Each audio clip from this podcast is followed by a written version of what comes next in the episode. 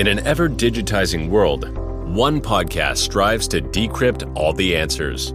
Welcome to the Virtual Team Heroes Podcast, your number one source for digital skills, discussing digital collaboration, leadership, mindset, and personal growth, inspiring and helping you in your journey in the digital era, one episode at a time.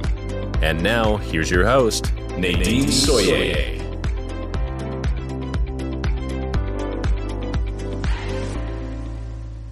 Welcome to another episode in the Virtual Team Heroes podcast. And today I have a guest far away from Australia, Andrew Pope. He is an expert on digital collaboration and smart digital collaboration. And that will also be our topic we talk about today how you can be smarter in your digital collaboration. Andrew, I really appreciate you found the time for this interview and that we manage the time zone between us. Please introduce yourself so that our listeners get to know you. Okay, hi, hi Nadine. Thank you for uh, inviting me. Yeah, I, I'm in my, as you say, it's around um, smarter digital working. I'm generally focusing on the sort of the collaboration and team working element. Um, I used to be an environmental scientist once upon a time, and I used to be on the sort of working on on projects at the receiving end of the sort of the digital workplace. And I think maybe it was the frustrations of hierarchical working and lack of collaboration and lack of access to knowledge and people that maybe uh, motivated me to find find a different path. So I've been um, I've been doing this sort of thing for maybe sort of around eight to nine years now. Um, working for myself for the last sort of five or six, um, largely in sort of government, private sector across across all industries. Um, generally, it's the sort of the interface of people and the technology, and the sort of the frustrations of of uh, just maybe not understanding the best tools and the best practices to really work better together and to be more visible uh, and just smarter in how we work. Okay, thanks. When we speak about smart working, I think everybody has a different concept in, in their minds. Um, what do you understand by smart working uh, regarding the digital workplace and why we should think about this concept and why it's beneficial for companies and people. Well, I think there's there's two sides to it. Um, one is that we have the technology to enable us to work smarter. You know, I think since the pandemic, we've we've kind of accepted that this technology is now part and parcel of how we work. Um, however, the other the other thing is how we actually apply the technology, and the issue is is that we haven't in many cases changed our habits. So we're still working in yeah. in ways that we used to work um, perhaps when we were largely in the office. And you know we haven't reflected that the technology has improved and changed and also how we work has changed. And I, I, smart working is really embracing this but also changing our habits so that we are perhaps not just reliant on teams meetings for getting our work done, coordinating our activities. There are other ways yeah. to coordinate our work I, together. I think people try to um, transfer the concept we are used from the office to the yeah. digital workplace, and that won't work. Absolutely, yeah, in in every way. So not just meetings, but in the you know the nine to five. You know that nine to five is fine if that's where you need to be, but if you don't, you know that's not smart working. You know my my hours that I like to work are probably different to to your hours, and you know it's it's smart working is acknowledging our own sort of personal needs, but also you know how we can work better. You know, we might be having calls with people later. We might, you know, it gives us more flexibility. I think the other the other thing that sort of jumped out recently was that there were some findings from the uh, four day working week trials in um, uh, done in the UK, Ireland, and the US, and it just kind of made me realize that we can work smarter because the, all all that really happened there was that we found ways to cut down on unnecessary stuff to do our workload in four days and actually productivity went up so you know it's very possible but it's uh, we just need to rethink and you know sort of change a lot of our habits and our practices I think when you um, narrow the work week to four days, you're forced to have more focus work. Yes. Or think about where can I have more focus and don't waste any time in unnecessary meetings and unnecessary things so yeah you're more productive because you you really um, narrow down and you have to focus on your work and say okay Absolutely. where do we need meetings and where do we have the work done yeah yeah and not absolutely. having another day for of offshore fixes or meetings on a friday yeah. morning or on a friday exactly and that's a that's a really good point and, and smarter working does require having focus time in your working day and whether that is you know using the technology to do it for us you know we can use in, in microsoft viva viva um, insights can help us to plan focus time. It can give us a focus plan. We can do it ourselves. It's just part of it is is understanding it's important. Part of it is actually agreeing as a team, like, yeah, we should do this. You know, we, we shouldn't be always on. We should be able to step away and actually get our work done. So a big part of it is just uh, taking that step back and just, you know, talking about what do we do and, you know, how have we got to where we are and are there some things that we can change? Because otherwise we just incrementally build on and add more more structures and more things to our working day. And it's you know it comes to a breaking point where where you know this is where you start to get digital burnout because yeah. we're adding too much and we're not taking anything away. Yeah. And how can you work smarter? What are the most important strategies or what do you consult your clients or what do you do with clients when you say, "Oh, I'm we hire you to get smarter in order yes. workplace." Yeah, yeah, yeah. No, absolutely. I mean, to be honest, the starting point is just trying to find out what why they want to improve. You know, trying to get some some basics of like, um, I mean, the why is so important. Like, if we don't, if we can't clarify and agree that, then it's hard to sort of move forward and, and align align new ways of work. So I'll do a little bit of um, sort of problem solving and looking at sort of yeah, some of the issues. And a lot of it is just yeah, very very simple that people are just um, a little bit confused by the amount of technology and what's the best tool and what are the best practices to adopt. Um, but we also, you know, help to find if it's more at a strategic level, like what, how can we align this with maybe some goals of the team, the department, the organization. Um, the main thing is really to take a step back. It's just like let's just get away from everything that we've just been working on and how we've always worked, and it's it's a rethinking process, um, and it's really looking at changing habits. So you know we'll go through a bit of a journey around um, what are some of the practices and helping find some new practices that will replace um, a lot of the old ones. So, for example, um, and this is this is quite common. Um, the big issue is we're getting swamped by notifications, and it's it's hard to manage that. And you know, maybe we feel that we need to to respond, we need to uh, be available, we need to be always on. Um, however, a lot of this is actually down to our own our own working practices. A lot of people like working in, say, for example, chat. Now, chat is great, but chat is incredibly distracting, and you know, there's mm. there's a lot of research around that we're processing you know, dozens of chat messages a day that then takes a lot of attention away from the task. You know, then we've got to go back to the task. Things like that is trying to understand what are the bad habits that we're doing and maybe finding that perhaps chat does have a place, but perhaps it's not something that we should do regularly. Perhaps we should use a different way of, of collaborating as a team that is less intrusive. And it's just trying to understand, you know, how do we work and maybe you know, what are the, some of the things that uh, can be done a little better. Um, yeah.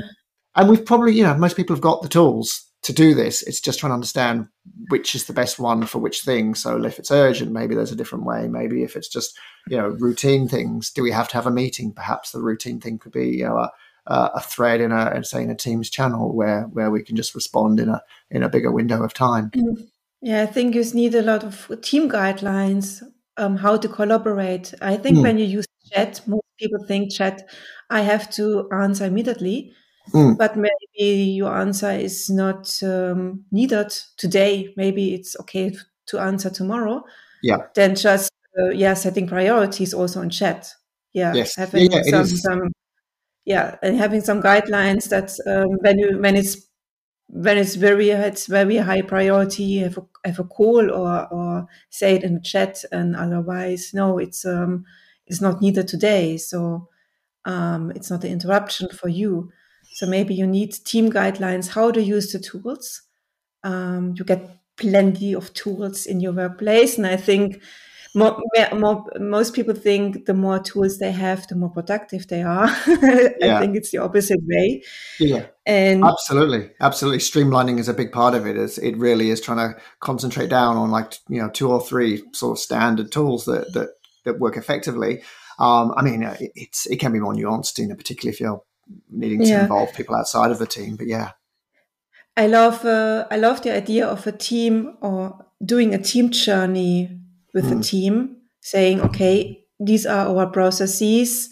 Um, for this task, we have to work together synchronous way, or these tasks we can do asynchronously to really have more focus time Absolutely. asynchronous focus time yeah so but you really break it down to your processes and this is not black or white you can't say we do everything asynchronously or we do everything synchronously because it's not black and white every yeah. team is different and you, yeah, yeah. but you need it you need a sort of team journey yeah in your processes and yeah exactly that it's it's helping them a lot of what i really do is help provide a toolkit to enable people to make these decisions themselves. So I can help them inform and sort of take them through this journey. But it's not up to me to tell people what to do. It's up to them to pick the ways they want. And it's, you know, it's down to what what do we you know, it could be what do we actually want to be in the office for? What's important that we go into the office? What's what should be a live teams meeting you know for example you know if we're onboarding people is that important that we meet them or is it important that we have a, a face-to-face live meeting with them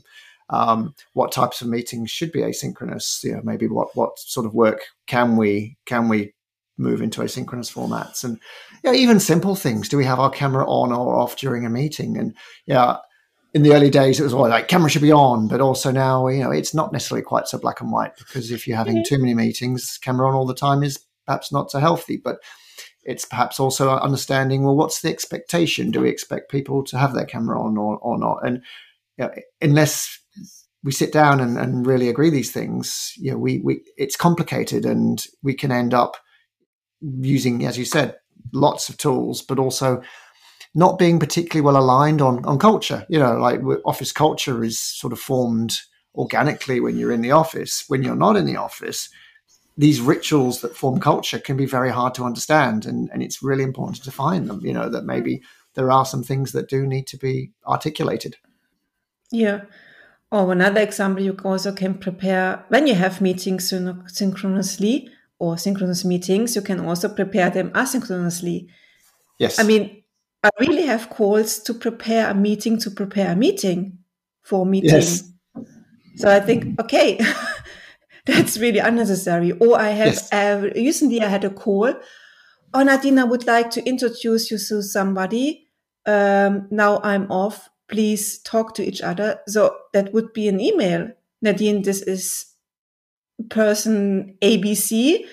So um, yeah, um, have a meeting together, or you would like to introduce. So just think about unnecessary and necessary things. Yeah, and I think the more complex tasks are, the more synchronously they should be done. Yes. And the more uncomplex you can prepare or focus on your own work. Yeah, yeah, no, exactly. I mean, honestly.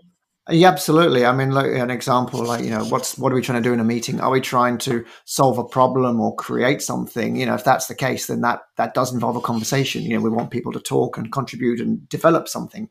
Are we just going around the table and everyone sharing what they're doing? That's not a conversation. That's just you know everyone's broadcasting something. That doesn't have to be in a live meeting. And it's just trying to yeah. understand you know what do we actually want to achieve and you know conversation is a powerful thing like a good meeting is a really powerful thing but at the same token you know a, a meeting where everyone's giving an update you know let's say there's 10 people each person speaking for five minutes you know that means that out of that time you're going to see 90 minutes of time is not really pot- potentially interesting for you and yeah, yeah. quite a lot of time wasted sitting there waiting for everyone to finish and yeah, this this uh, these things are I think can be done a lot smarter. Yeah, and when you come to tools, what tools do you need? Um, I know you work a lot with Office 365. Um, can you describe your your your favorite um, setup or some collaboration hacks? Yeah, I mean it's so. I mean, I try to not take people down a particularly tightly defined path. I like I'm working, you know, the people I'm working with to kind of figure out what is the best for them. And you know, some people, if you have a group that always works in email, perhaps that's okay that they carry on working email. If that works for them, that works for them. That's great. I'm happy.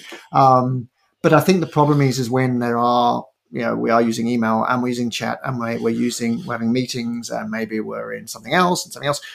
I find that putting more things into Teams channels is the smart way forward. So trying to encourage these conversations that you might have with colleagues one on one, put them in a channel that the whole team can see. They might not necessarily be involved, but they're there. And then if we need to bring other people into the conversation, it's easier because you have the context. You might have some files associated with the conversation in channels.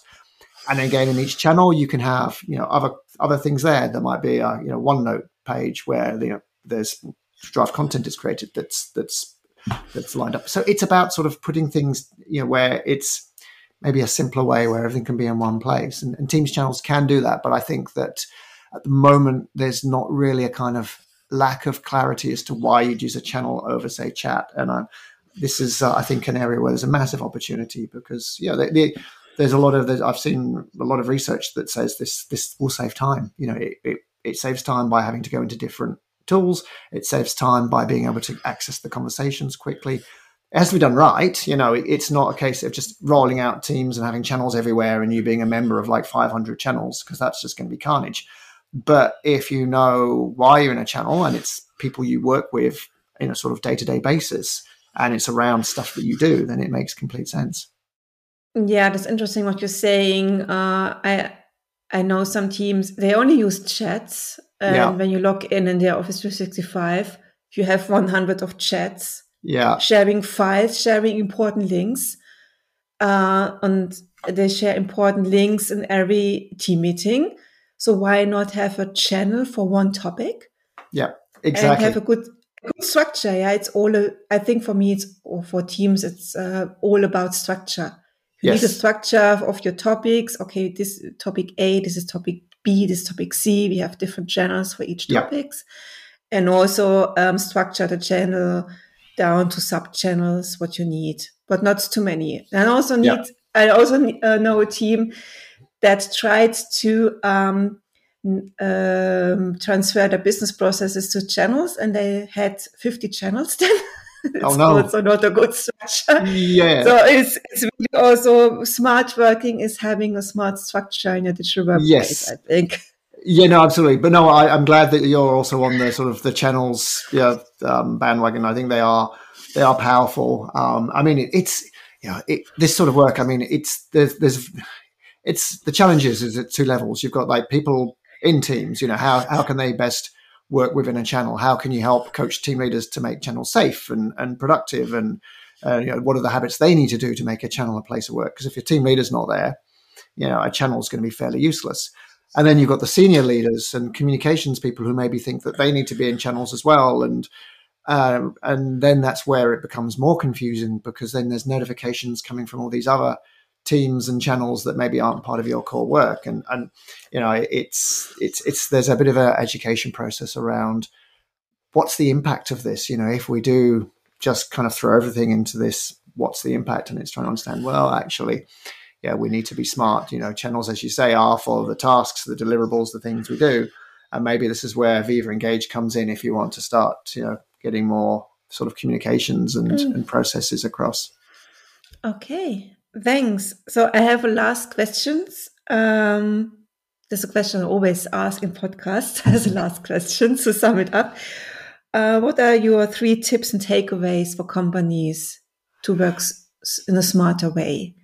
Yeah, um, say, these are my three hacks. So yeah, do this, yeah, yeah. and you get a bit smarter. Well, yeah, I mean, the top one. It's not the technology. It really isn't. Uh, it's it's about finding ways to just reduce stress and to improve the well-being of how we work and it's it's actually as the four day week trials have shown we can do it we can save time it's just really a case of understanding that we need to prioritize and protect focus time that you know, that's really important. And there's a lot of things that we can remove or replace. You know, is that meeting really necessary? What's the impact if we don't have this this meeting?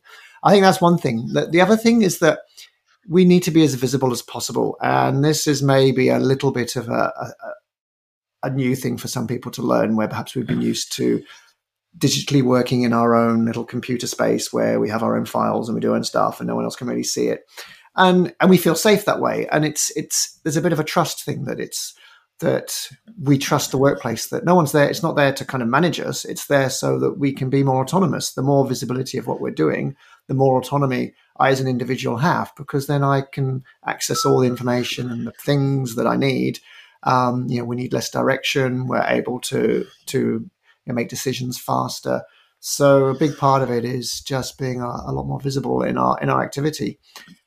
And maybe the the last the last takeaway is maybe it's just yeah think about what we do who we talk to you know sort of just map out you know how do, how do we get in touch with someone when it's urgent how about when it's not urgent just just thinking about about the, the methods that we use and and maybe uh, changing these when we realize that some of them don't work yeah, Andrew, thanks a lot for this very interesting interview and all the tips you gave in this talk. I hope companies can implement some things you said when they listen closely. I send you many greetings to Australia and have a nice day. Thanks, Nadine. Thank you very much. And uh, yeah, hi to everyone in Europe and hopefully people further afield. Okay. Thanks. Bye. See. Thank you for listening to the Virtual Team Heroes podcast. Please subscribe wherever you heard this podcast so you never miss an episode. For more information or to connect with Nadine, check out virtualteamheroes.de. We hope to continue to assist your digital journey, and we'll see you on the next episode.